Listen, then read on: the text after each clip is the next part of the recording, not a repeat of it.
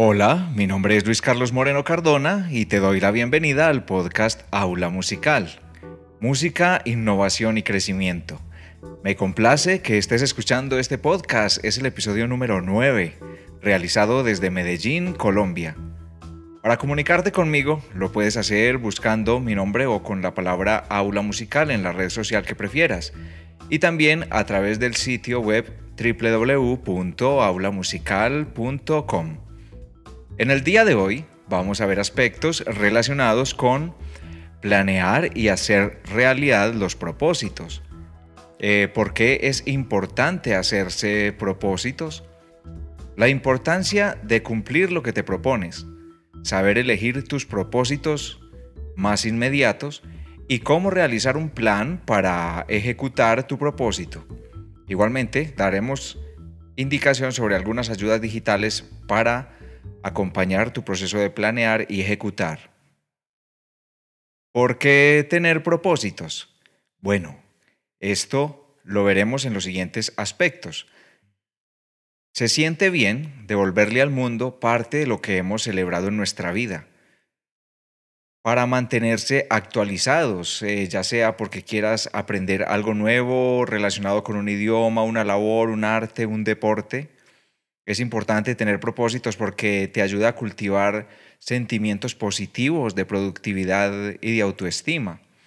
Y porque te permite sentirte protagonista de tu propio proceso, de tu propio guion. Es como si estuvieses en una película y tú mismo eres el responsable de ir escribiendo tu historia, eres el responsable de saber de qué manera se enfoca al protagonista, cuál es la perspectiva, cuál es el perfil que quieres proyectar dentro de tu propia historia.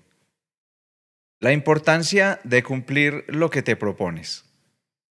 Primero, te brinda voluntad, eh, te brinda una sensación de equilibrio contigo mismo y con la imagen que deseas transmitirle a los demás y porque también te permite una conexión entre todo aquello que deseas y aquello que logras llevar a cabo a la realidad.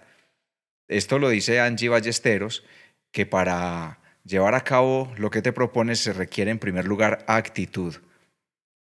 La importancia de cumplir lo que te propones también está en que si no te traicionas a ti mismo, tampoco traicionas a los demás.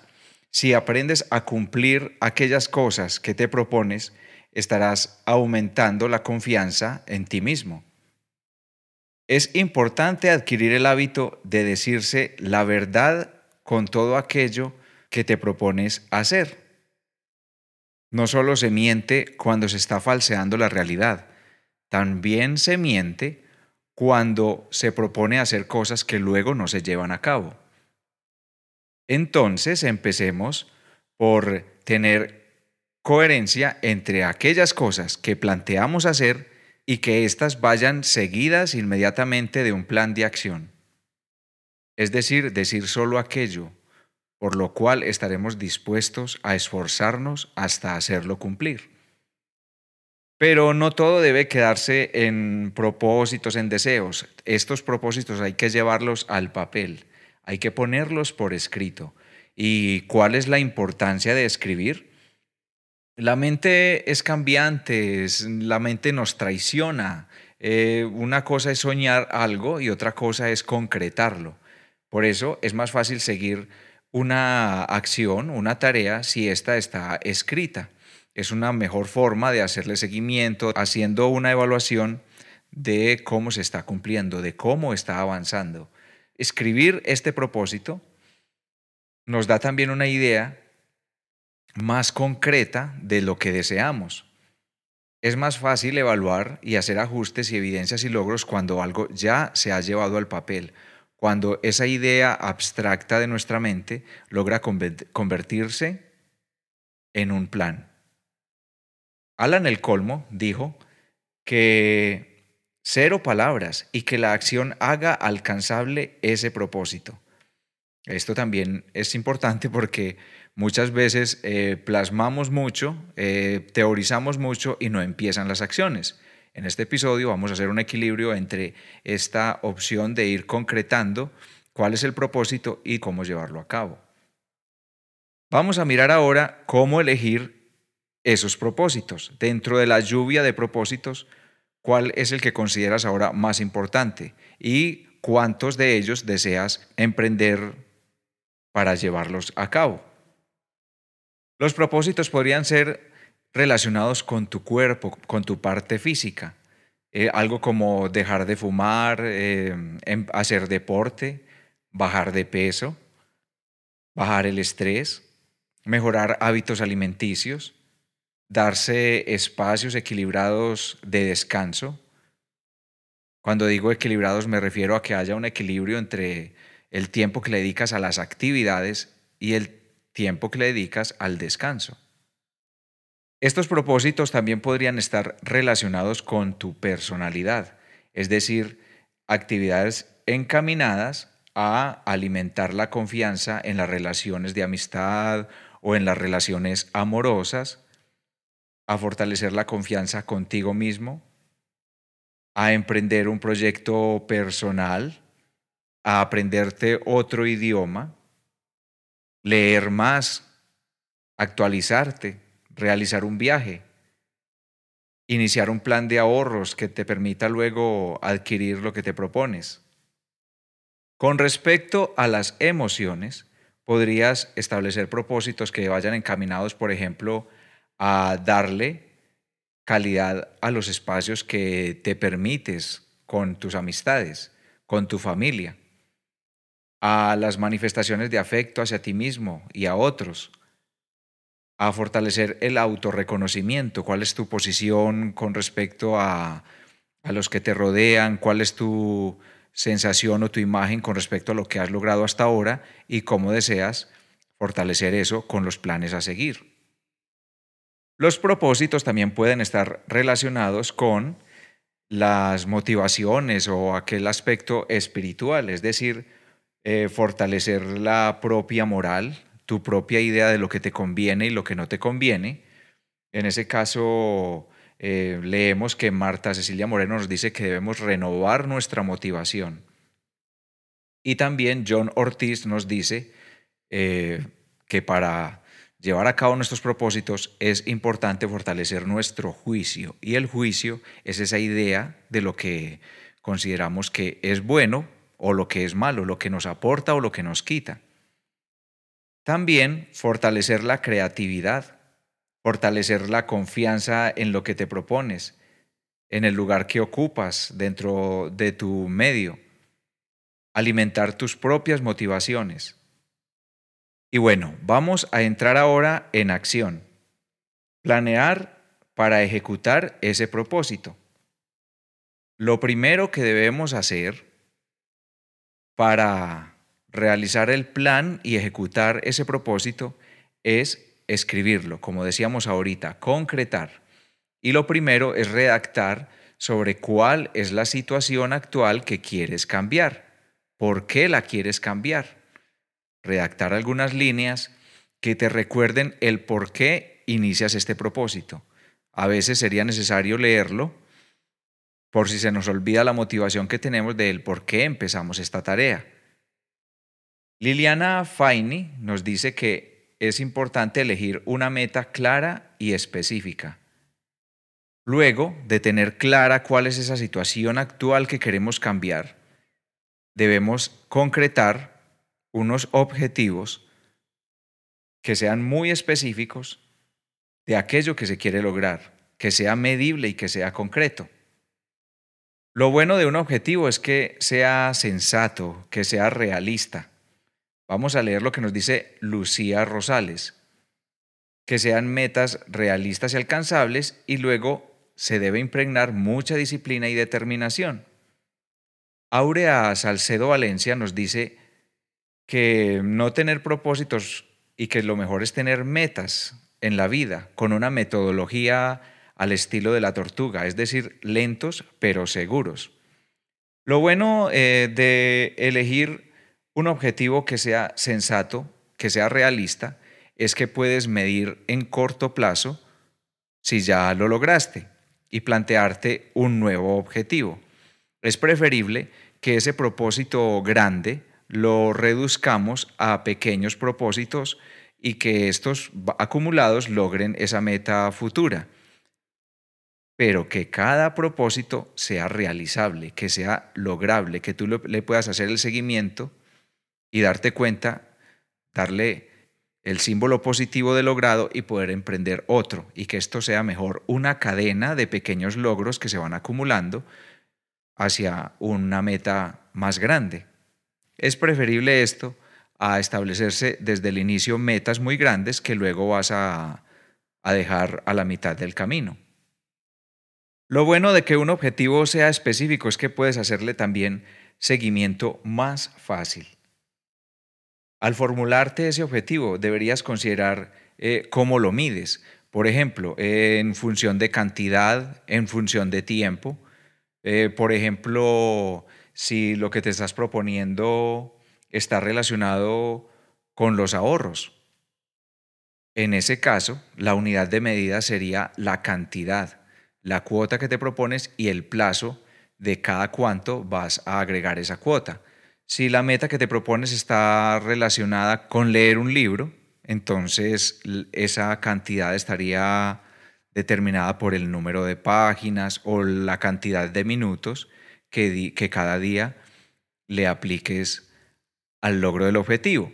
Es preferible que cuando elijas una unidad de medida para tu propio objetivo, esa unidad de medida sea también pequeña, porque es mucho más gratificante al final del día o cuando vas a hacerle evaluación a la ejecución de tu tarea, encontrar que has superado la meta inicial, que has aumentado la unidad de medida. Eso es mucho más estimulante que si te pones una unidad de medida muy grande y que cada día vas a sentir cierta frustración porque te das cuenta que no lograste lo que te habías propuesto.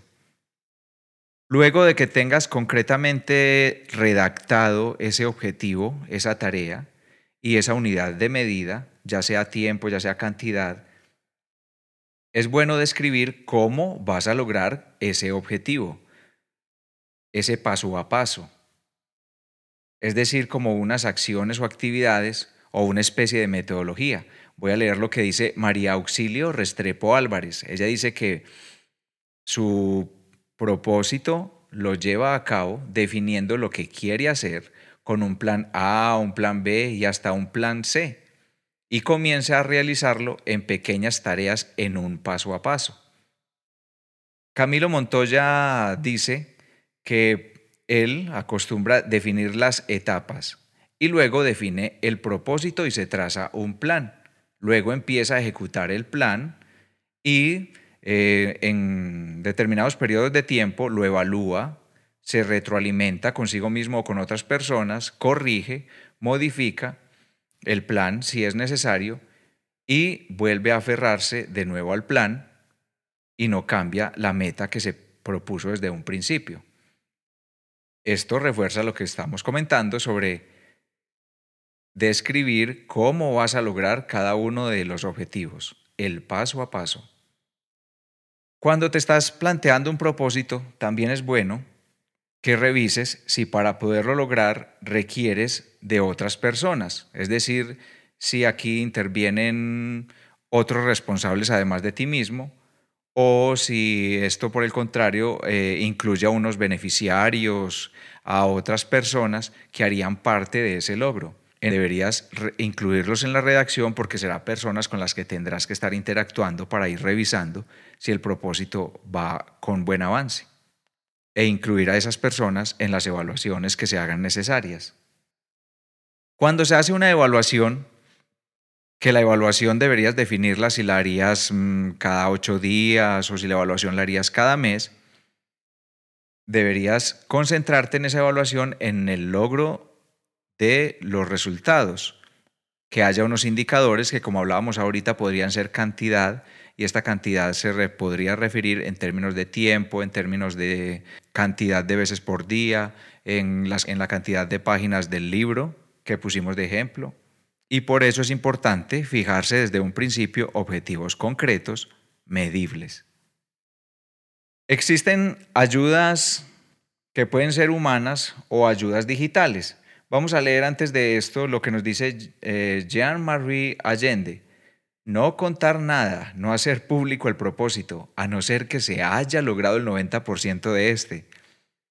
De otra manera, Sebastián González Arias nos dice que él acostumbra rayar paredes, tableros, eh, pone stickers en la nevera, eh, procura tener recordatorios visuales permanentemente en donde quiera que vaya. Esto le permite mantenerse en el propósito, hacia la meta. Puede haber ayudas humanas, tales como una especie de padrino o mentor eh, que esté siendo testigo de nuestros avances y a quien le vayamos brindando ese informe de cómo vamos con el avance, eso puede ser motivante. Y también hay ayudas digitales, hay aplicaciones, hay páginas web, hay software que puedes instalar en donde puedes eh, elaborar eh, recordatorios de tareas y puedes buscar de esta manera, tanto en español como en inglés, la palabra recordatorio de tarea. Herramientas de software libre que sirven para gestionar proyectos y para ir haciendo seguimiento a las tareas.